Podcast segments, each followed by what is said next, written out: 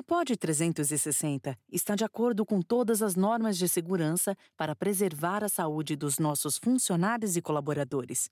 Remotamente, foi possível manter nossa operação e dar continuidade à nossa missão de entregar conteúdo de qualidade. Se informe, se distraia, se cuide e fique em casa.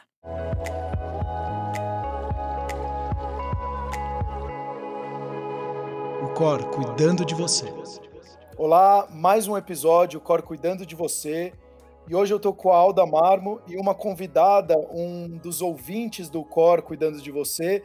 Chamamos a Renata Morosini também para participar desse, desse episódio, onde a gente vai falar o que, que a gente está tirando dessa toda essa pandemia, se tem o um lado positivo de tudo isso. Então, muito bem-vinda, Alda, muito bem-vindo, Renata, e espero que você que está nos escutando goste inclusive também traga uh, sugestões para a gente poder convidar novas pessoas para poder também participar de outros episódios. Obrigada, Sérgio. Para mim é sempre um prazer estar aqui. Obrigada, Sérgio, pela primeira vez aqui, eu na, participando da UOR e o convite super bem-vindo. Vamos falar sobre o tema. Alda, Renata, vamos para a primeira pergunta, e aí é uma coisa pessoal minha, né?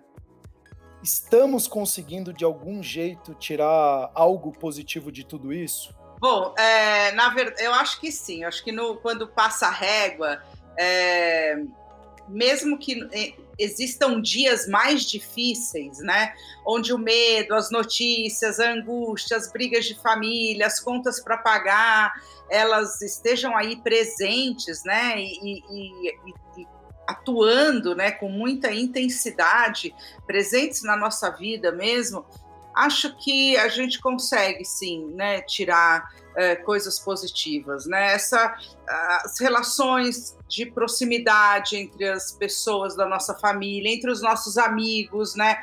muito, muito apoio, eu vi muita rede de apoio acontecendo. Eh, muitas comunidades né, nascendo é, para ajudar as pessoas com comida, com cobertor, com remédio. Então, acho que é, tem sim muita coisa. E fora as, as atitudes individuais, né, que cada um, de certa maneira, teve que olhar né, se enfrentar, teve que olhar mais para si, teve que passar mais tempo, né, junto consigo mesmo e teve que aí tomar algumas medidas, né, seja na alimentação, na produtividade, no descanso, no ócio criativo, é, nos exercícios físicos, é, introduzindo, né, colocando coisas aí novas na vida. Então eu acho que no frigir dos ovos teve bastante coisa positiva também. Quero escutar da Renata para saber se está positiva assim mesmo ou se ela está surtada, né? Como que você está, assim, né? Bom, eu sou uma idosa, acima de 60. Tenho comunidade. Então, fui orientada pelo meu médico imediatamente, assim, no começo de março, para realmente me isolar e ficar absolutamente sozinha, longe de qualquer pessoa. Então, eu fiz isso, nunca tinha feito isso. Eu sou uma pessoa das relações sociais, de estar sempre muito junto. Eu sou super afetiva do abraço, do beijo, do olho no olho, enfim. Então, foi muito, muito, muito difícil o meu começo. E aí, eu fiquei assim, muito nas redes sociais e eu comecei a ver que no começo estava até divertido, porque tinham muitas lives, eu queria aprender a falar grego, eu queria fazer o curso de meditação que eu nunca tinha feito, eu queria aprender a plantar bananeira no yoga que eu nunca consegui, e eu achei que eu estava muito potente para poder fazer isso, né? Mas de repente você vai se dando conta de que é isso. Você levanta, você olha para si e fala: puxa, eu tenho que buscar o ânimo. Aonde que ele anda? E aí você vai olhando um pouco para dentro e você vai vendo que esse ânimo não tem a ver com um dia, tem a ver com o lado sombrio seu e que estava lá meio escondido e que ele começa a aparecer porque você está isolada, sozinha, com o tempo você não está cobrindo absolutamente nada, não tenho trabalho para cobrir esse, esse lado sombrio, não tem nada. Então, no começo, experiência própria, eu comecei a cobrir com comida, porque daí era a única alternativa que eu tinha dentro de casa. E, bom, enfim. E eu acho que o que ele trouxe de muito bom foi ter tirado essas feridas de dentro. Eu vou começar a falar e eu me emociono, porque eu não tenho. Vai fazer parte de mim essa emoção. E começaram a aparecer umas feridas muito, muito grandes. Você sabe, Renata, de fato, eu acho que todos nós a gente vai se identificar muito com isso que você está falando apesar de sim, né, de olhar para coisas positivas e às vezes ter que escarafunchar para ir buscar alguma coisa positiva num dia, numa semana, nas relações, é, eu acho que todos nós surtamos. E, e surtar também, né, nessa, nessa pandemia é até um sinônimo, né, de, é, de saúde, porque a gente está numa condição muito aversiva. A gente não pode fazer escolhas, a gente não pode fazer o que quer, a gente não pode estar com quem a gente gostaria e a gente está com uma arma apontada na nossa cabeça.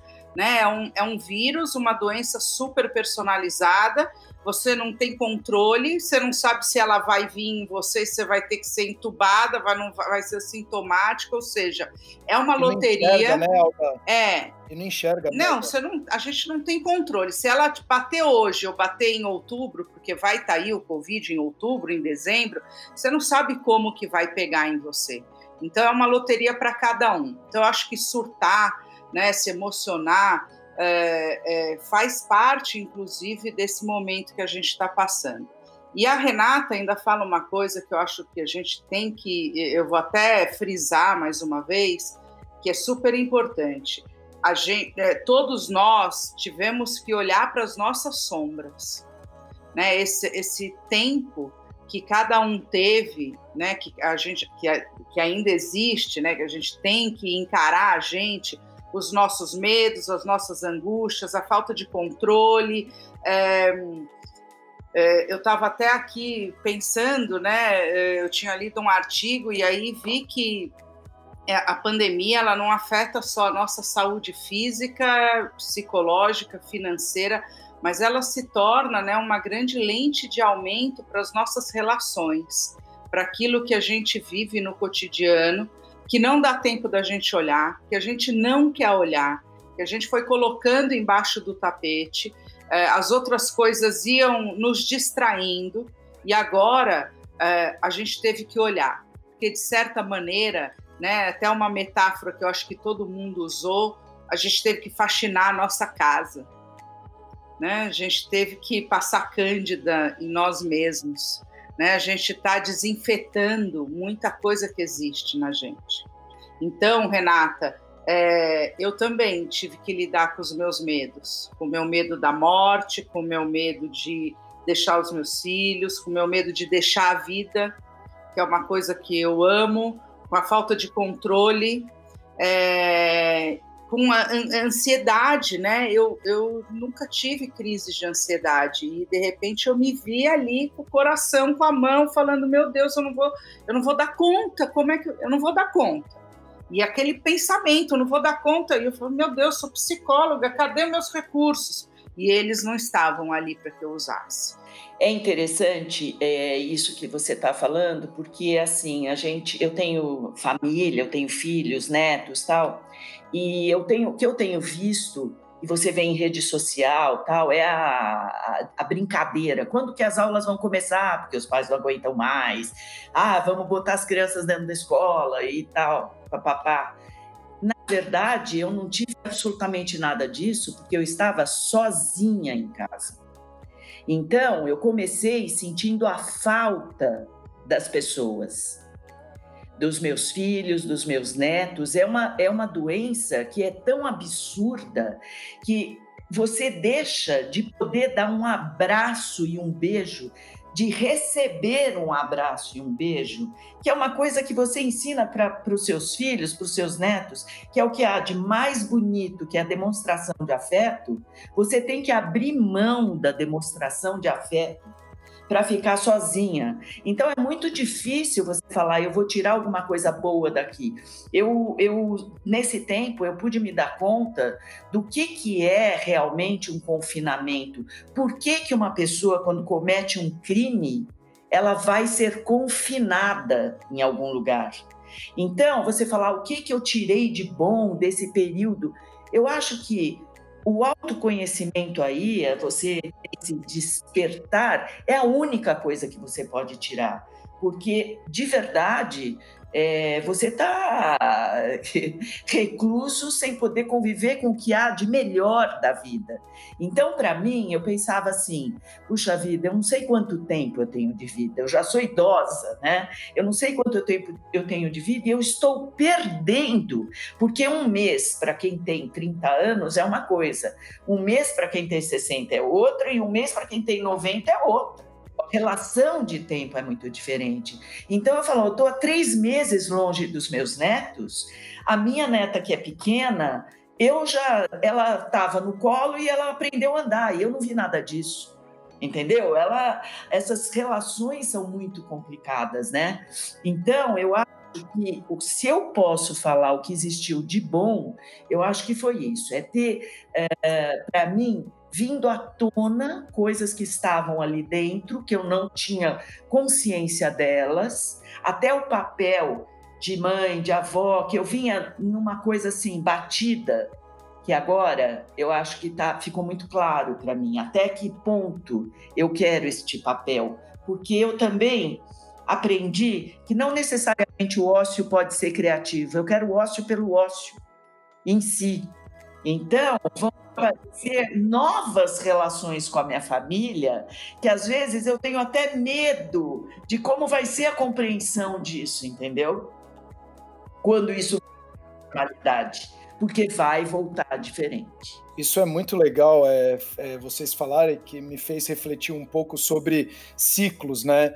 E aí, como a gente vive em ciclos, então você tem o momento da raiva, da compreensão, do desespero. Acho que todo mundo foi passando por vários momentos e a gente ainda tem um, um agravante é, no nossos, na nossa questão política que polariza. Então a gente vê indignação, a maneira que as coisas são conduzidas, enquanto a gente está preocupado de fato em sobreviver, pessoas passando fome, eles estão desviando dinheiro, então isso gera também um estresse muito grande, mas também, mesmo nesse momento de muito estresse, eu acho que a gente também tem o melhor momento histórico do Brasil de vir à tona, como a própria Alda falou e você, Renata, a respeito de nunca se falou com tanta ênfase sobre, de fato, descriminalização, sobre, de fato, Uh, vamos olhar os negros como os brancos, como um, únicas pessoas. Vamos olhar o ser humano como uma única coisa. É, então a gente começa a, a também olhar por outras questões, porque também vem essa questão do autoconhecimento. Então, é, é, tirando esse, esse pessoal que vive em outro mundo, né, que tá nem aí para o que está acontecendo, é, é, como a Alda falou, uma, um senso de comunidade maior, um senso de solidariedade maior. E aí, Alda, é você como psicóloga, também eu com 37 anos e a Renata com seus 60 e pouco, poucos anos, com perspectivas diferentes, com ansiedades diferentes, como que você, na visão de psicóloga, é, conversando com um monte de gente, você enxerga também essa mudança? De fato, a, o igual não vai ficar, isso é muito claro, mas ainda eu tenho uma dúvida muito grande. Ah, o começo a gente vai ser melhores seres humanos, mas será que a gente não vai se tornar pessoas muito mais egoístas porque de fato vivenciamos próximo da morte ou falaram muito da morte? Será que a gente não vai começar a olhar mais para a gente e esquecer um pouco do outro ou de fato sermos mais sinceros? Que o ser humano, de fato, ele olha muito mais para ele, ele não é tão solidário assim. É, então, eu também agora fico com um milhão de questionamentos, porque antes era é a esquerda, é a direita, é tudo muito polarizado, e aí você começa a vir uma enxurrada de informação, você fica um pouco perdido. O que, que você vê nessa visão toda que você vem conversando nesses três meses, como a Renata falou, de alegria, que no começo era, não, agora eu tô com a minha família, tocando violão, mas, passou dois meses, cara, eu não aguento mais tocar aquela mesma música do violão com a minha filha, e ela pede 20 vezes aquela música. E ela grita. Posso só fazer uma parte Oi. antes que a Alda continue respondendo? É exatamente isso. Eu acho que é, eu gostaria de saber o que, que é isso assim, qual a, a possibilidade, porque você usou o egoísmo. E eu acabei de falar sobre isso, falando assim, a, minhas, a minha relação com os familiares vai mudar. Eu vou ser mais egoísta, porque eu vou querer um tempo para mim, que eu vivi esse ócio e achei que é importante, eu quero ter tempo para o meu trabalho, para minha família e para o meu ócio. E a gente usa o egoísmo sempre de uma maneira muito pejorativa. E eu não acho, nesse momento, que ele seja ruim. Aliás, ao contrário, eu nunca olhei para mim. Entendeu? Eu achava que eu, eu me dar, eu me doar para os outros era muito bonito porque eu não era egoísta. Na verdade, eu sinto que era uma fuga minha para realmente não ter um tempo onde as minhas dores e essa minha parte sombria apareça. E aí eu, e aí, não, ah. eu só quero fazer uma finalizada, desculpa, porque esse assunto é muito legal, porque eu fui atleta profissional e a vida inteira eu vi que eu era um cara egoísta. Mas para eu realizar o meu sonho, eu preciso abrir mão de muitas coisas né? Então é, é, eu precisava não passar o meu aniversário, mas ao mesmo tempo eu também não passava o aniversário da minha mãe, dos meus irmãos, o Natal com a família, porque eu precisava dormir. E hoje se fala muito de realize o seu sonho, porque você não sabe o dia de amanhã. Será que as pessoas de fato vão começar, por um lado, ser muito mais produtivo, mas como a gente está falando aqui, por outro lado, olhar mais para o seu?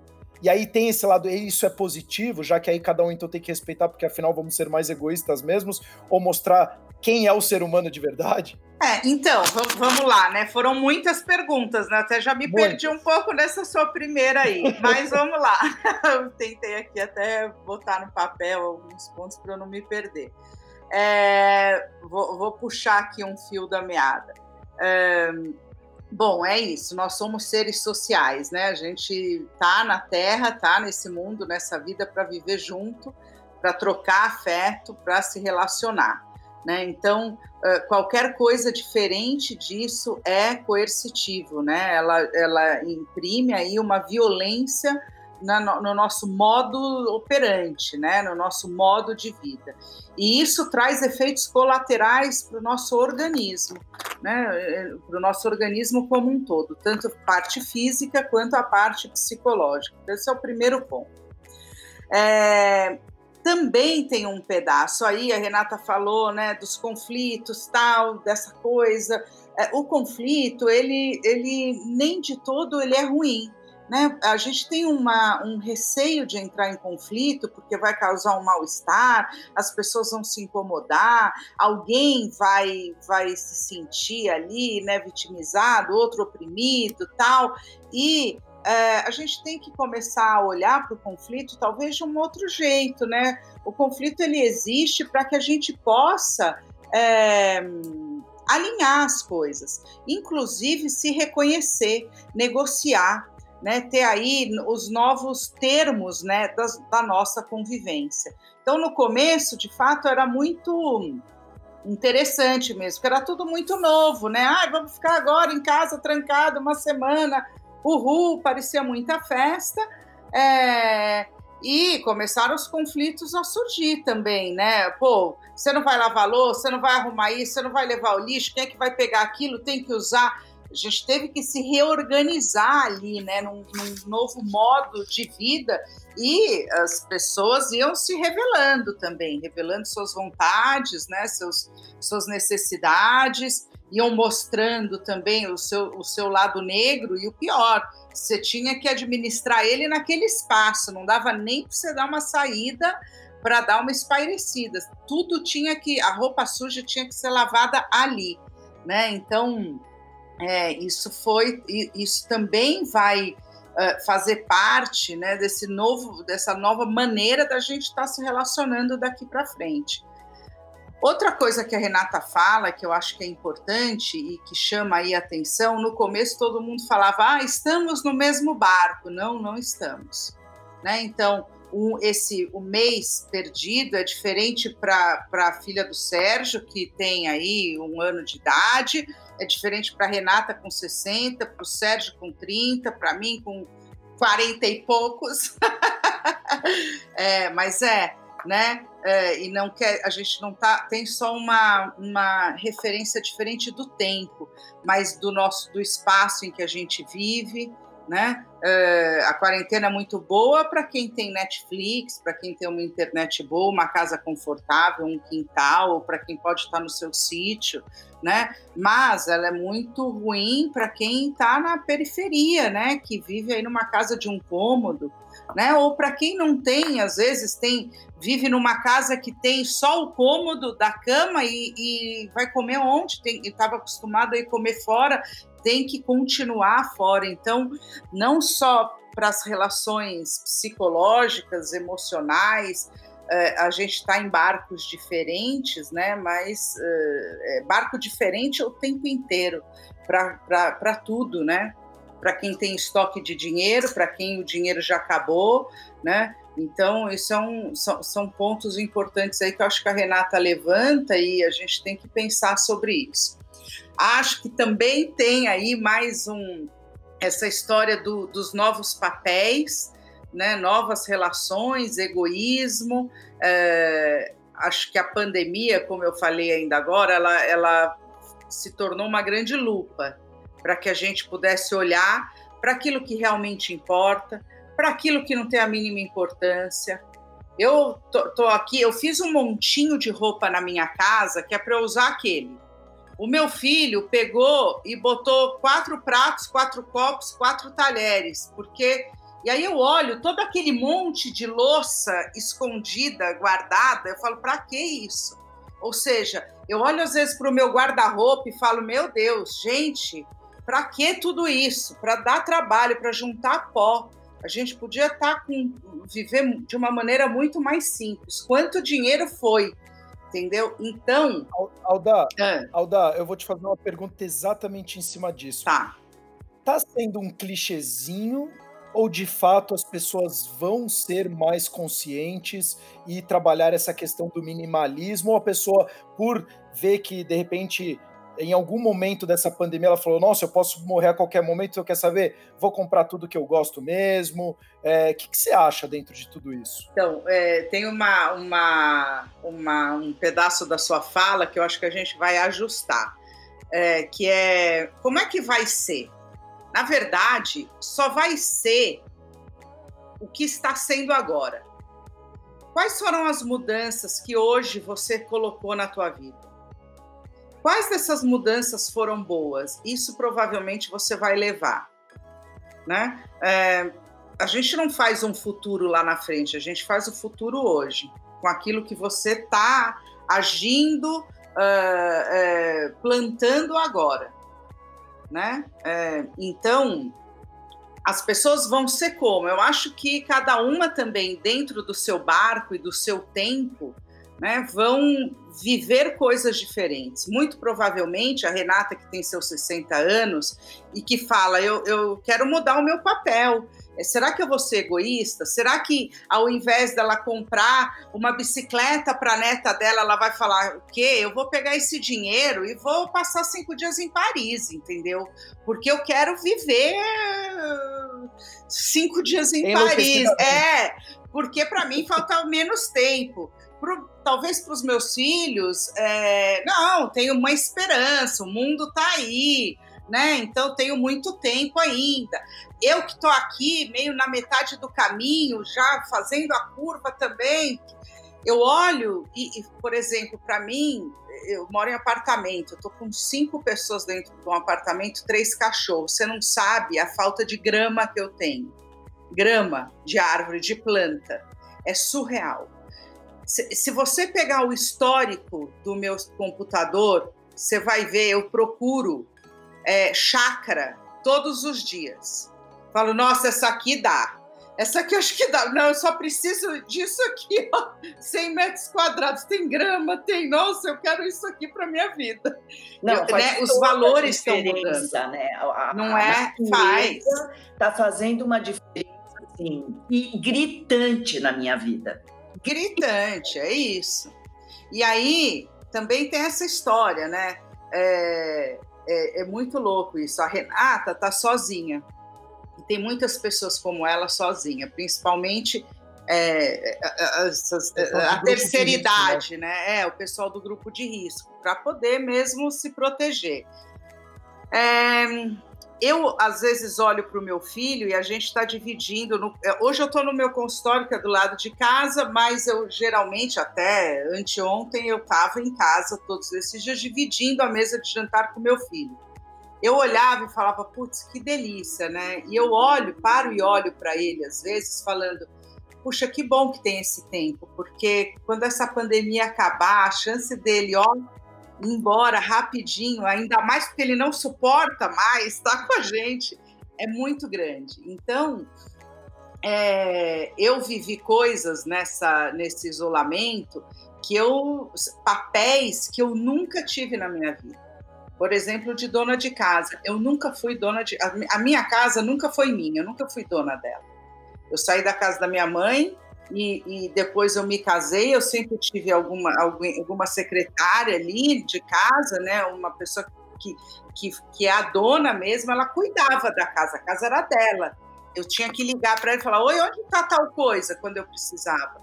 E dessa vez eu, eu, eu tive que fazer, assumir o papel da dona de casa.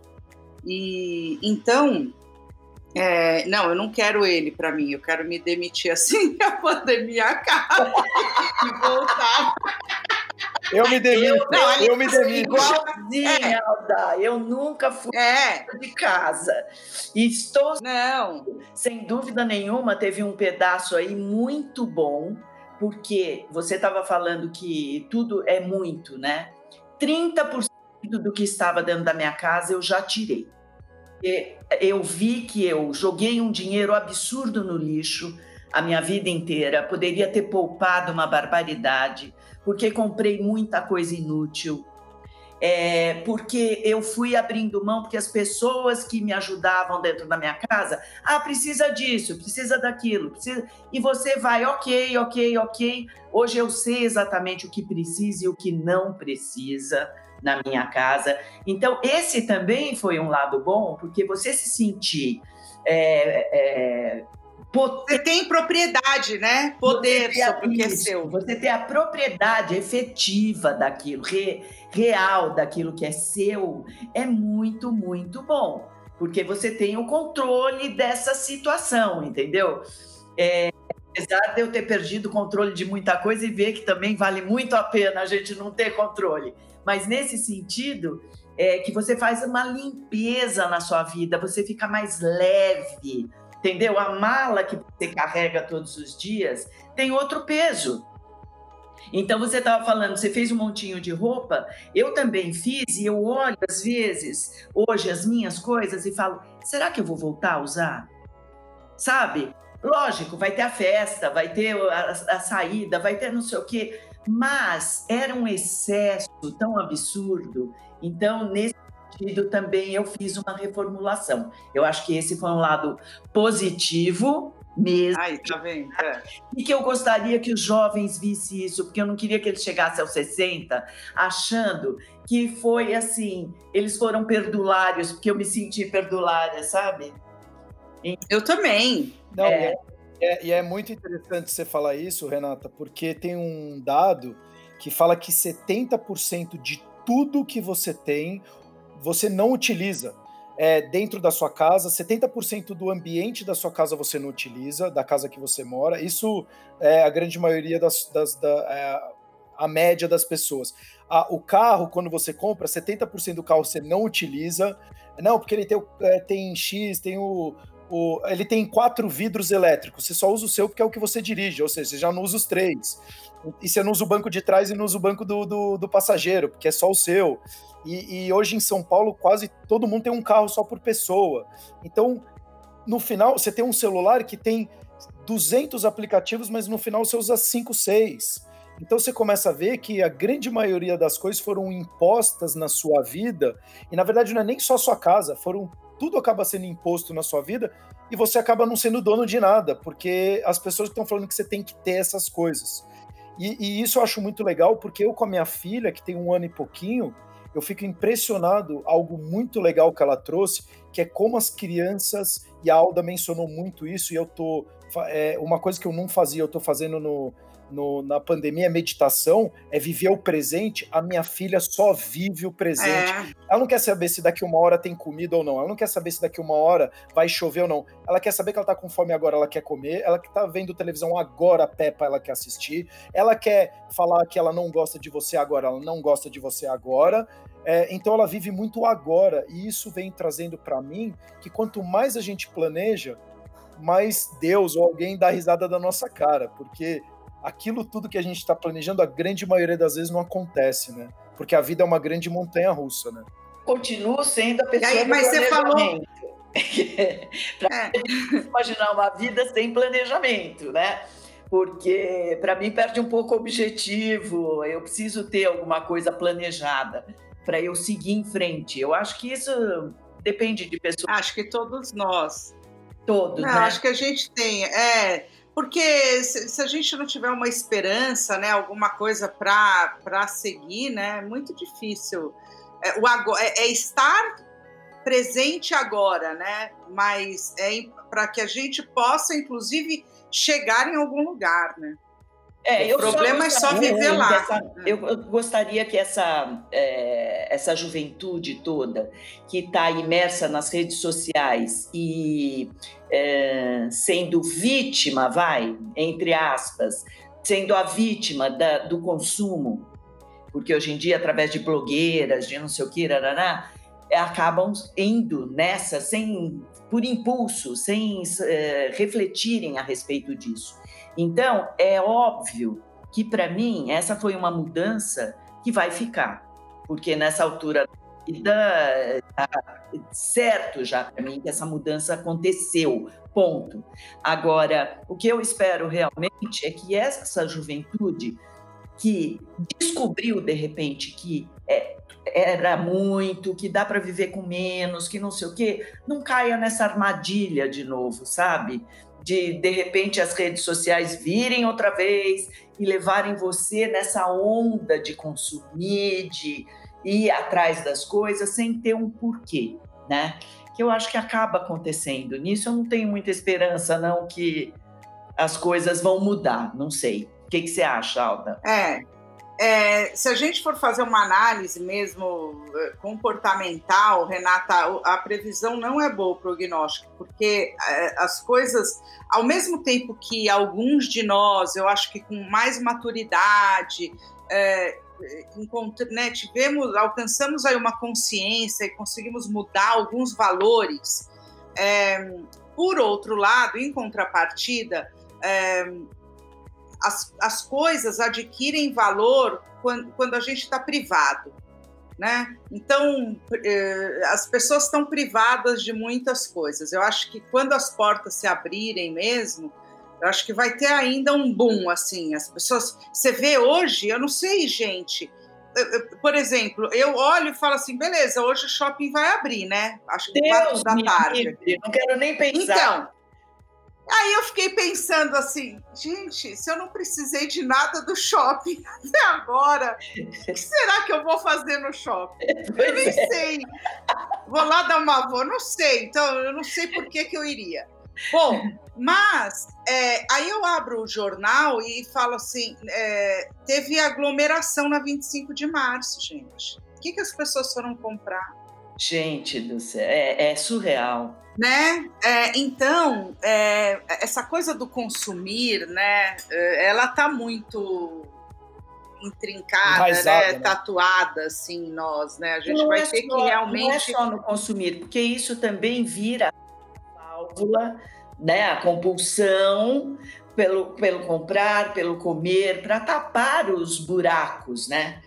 Então, era essa esperança que eu tinha, que alguma coisa tivesse surgido desse buraco que a gente não precisasse tanta coisa para ficar tapando, sabe? Sim. É, então, aí eu acho que esses três meses, dois meses, para muitas pessoas, né? Até porque não foram todas que ficaram isoladas, né? É, Teve muita gente que né, teve aí, continuou mais ou menos a, a vida como ela era. É, mas para quem teve a oportunidade de fazer esses exames, né, de autoconhecimento, de encontro com as próprias sombras, né? É, acho que vão mudar coisas, sim né? Porque já estão mudando agora. Você acabou de dizer, você falou, gente, eu me desfiz de coisa, eu desapeguei, eu não preciso disso. Daqui para frente pode ser muito que você vai olhar uma coisa numa próxima viagem, vai em vez de falar eu quero ter isso para mim, que você vai se satisfazer em olhar. Nossa, é. que coisa linda, vou tirar uma foto e que, que bom, vou seguir minha viagem, né? Então, algum, eu acho que vai, vai, é, é, vai ter de todo tipo, né? Mas eu não queria deixar passar uma coisa que vocês falaram aqui, que é a história do egoísmo. Eu acho ela bem importante, porque, como o Sérgio falou, né? Quando, é, a gente confunde um pouco essa palavra egoísta com autocuidado também, porque quando eu tomo conta de mim e tenho liberdade para falar da minha necessidade para você, eu gostaria muito que você também cuidasse de você e pudesse falar para mim se aquilo está bom ou não para você. E não me colocar numa posição de que eu tenho que abrir mão, engolir, para que você fique bem. Então, é, muitas vezes, quando a gente está cuidando da gente, o outro olha e fala: Nossa, que egoísta.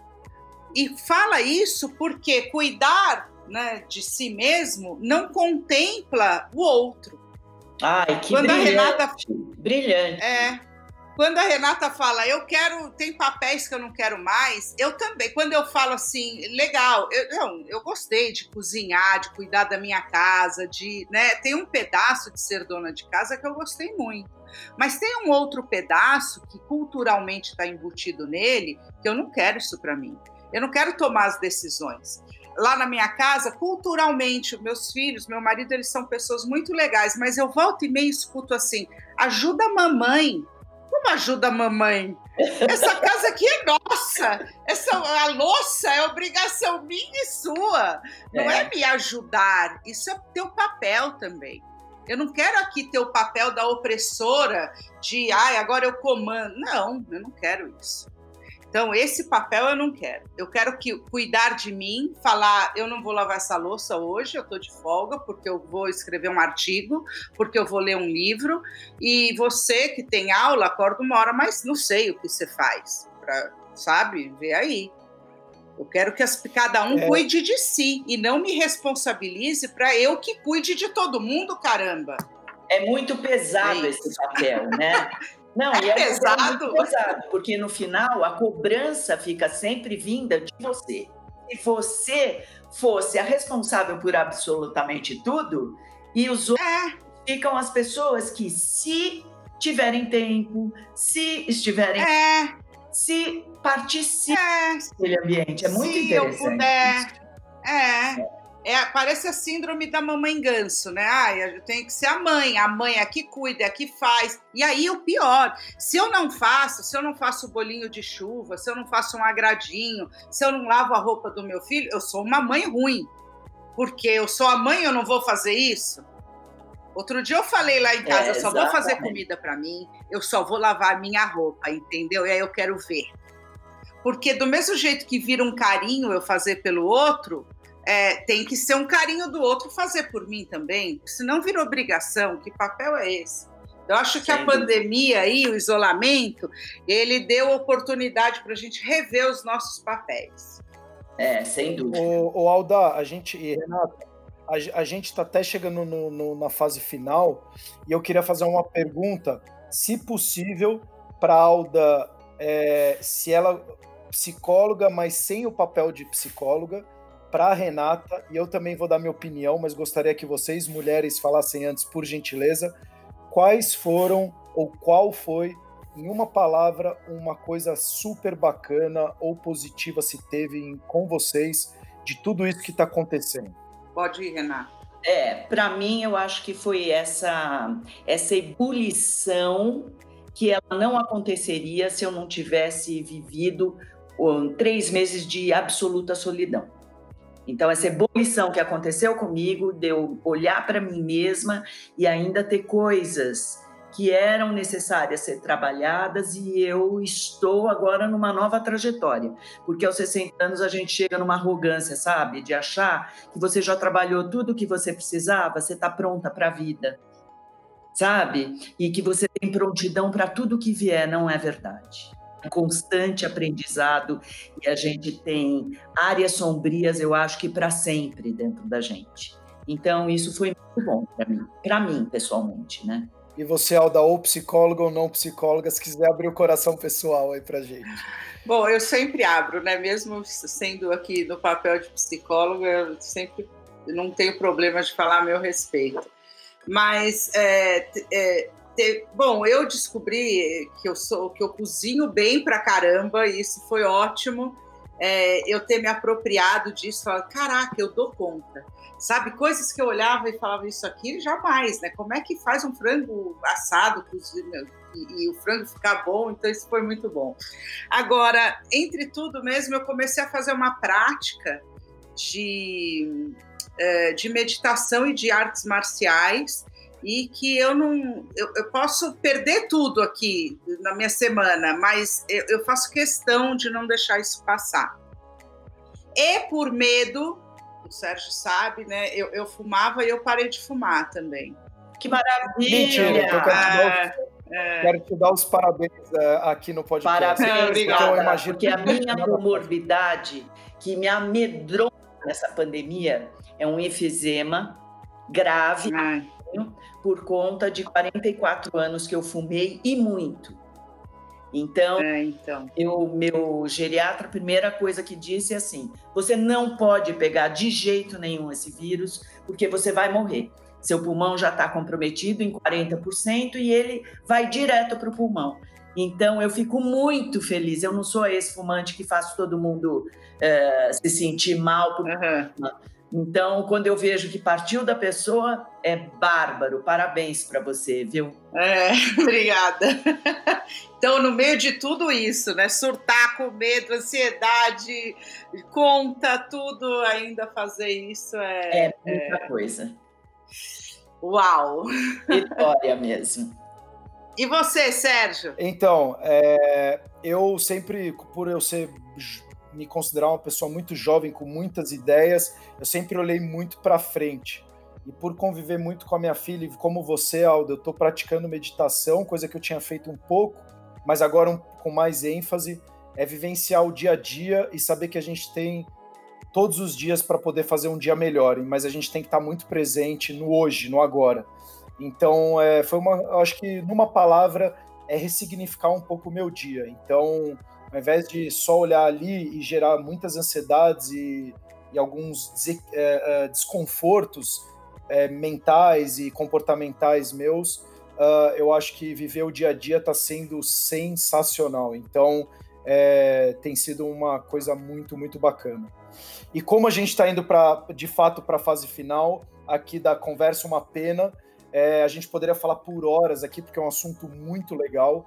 É, eu queria convidar você que está nos escutando a seguir a gente na, nos nossos canais do podcast, nas principais plataformas. É, coloca o following, porque é muito importante. Se você gosta dos assuntos que a gente está falando, trazer feedback de novos assuntos, é, quem que a gente poderia convidar. Hoje é uma, uma, uma pessoa uh, também que está buscando aí a sua, a sua é. evolução e que está passando também por por vários momentos, que é a Renata. Então, também agradecer muito a Renata, é, agradecer muito a Alda, falar para você que também está nos escutando, baixe o nosso aplicativo, veja todo o nosso ecossistema da Alcor, porque de fato o nosso objetivo é fazer com que você faça algumas reflexões para fazer o seu dia ser um pouquinho melhor.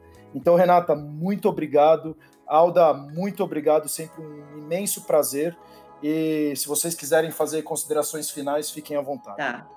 Bom, eu queria agradecer o convite, eu queria agradecer ao COR por é, disponibilizar tanto conteúdo bom. Eu sou uma consumidora dos conteúdos da Alcor e gostei de falar com a Alda, que eu não tinha falado, mas escuto muito através dos podcasts. Traz material muito interessante, significativo para mim. Então, obrigada por essa oportunidade e, tudo de bom para todos vocês aí. Continuem todos firmes, porque vai passar. Essa é a certeza. Bom, para mim é um super prazer estar aqui sempre. É, por incrível que pareça, uma hora, essa uma hora daqui passa rápido demais. É, se pudesse apertar o play, a gente engatar aí mais uma e aí com tranquilidade, entendeu? A gente não ia repetir assunto. É... então, obrigada e até a próxima, né? Tô louca pro próximo já. É, eu quero deixar um beijo, um abraço muito especial. Muito obrigado por compartilhar um pouco dos seus sentimentos, mas muito feliz por saber também que a gente, dentro de várias sensações, emoções e pensamentos, a gente começa a ressignificar e trazer algumas coisas positivas. E faço questão de frisar aqui e dar os parabéns para você, Alda, por ter parado de fumar o cigarro, porque eu nem imagino o quão difícil deve ser. Então, meus parabéns. E você que está nos escutando, muito obrigado. Feedbacks, críticas sempre. É, crítica sempre. Participa, é, né, desculpa, com a gente aqui, né? É uma delícia quando as é, pessoas interagem. Críticas, exato. Crítica sempre. E a gente se vê nos próximos episódios. O Cor cuidando de você.